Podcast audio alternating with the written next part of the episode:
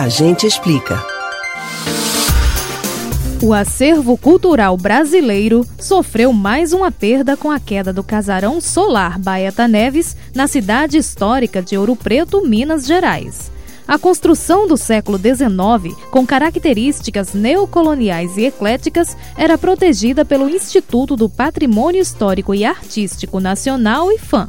No mesmo dia em que uma barreira deslizou e destruiu o imóvel, nesta quinta-feira, 13 de janeiro, o IFAM completou 85 anos de criação.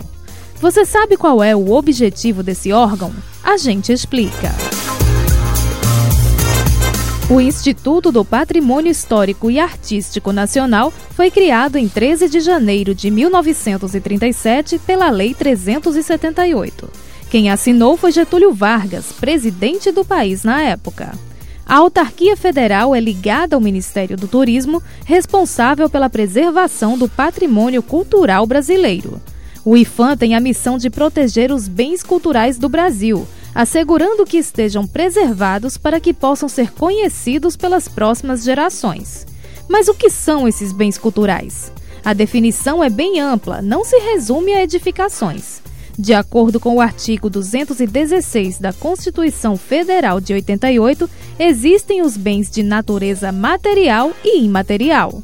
São itens que, de maneira individual ou em conjunto, possuem referência à identidade, à ação e à memória dos diferentes grupos formadores da sociedade brasileira. Estão inclusos aí formas de expressão, modos de criar, fazer e viver. O reconhecimento também alcança as criações científicas, artísticas e tecnológicas, as obras, objetos, documentos, edificações e demais espaços destinados às manifestações artístico-culturais e ainda aos conjuntos urbanos e sítios de valor histórico, paisagístico, artístico, arqueológico, paleontológico, ecológico e científico.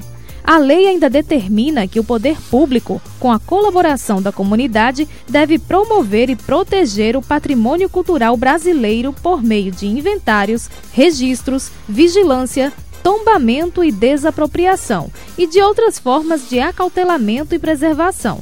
Para realizar esse trabalho, a autarquia possui 27 superintendências, 37 escritórios técnicos e 6 unidades especiais, sendo quatro delas no Rio de Janeiro e duas em Brasília. De acordo com o portal do IFAM, o Instituto também responde pela conservação, salvaguarda e monitoramento dos bens inscritos na lista do Patrimônio Mundial e na lista do Patrimônio Cultural e Imaterial da Humanidade definidas em convenções da Unesco.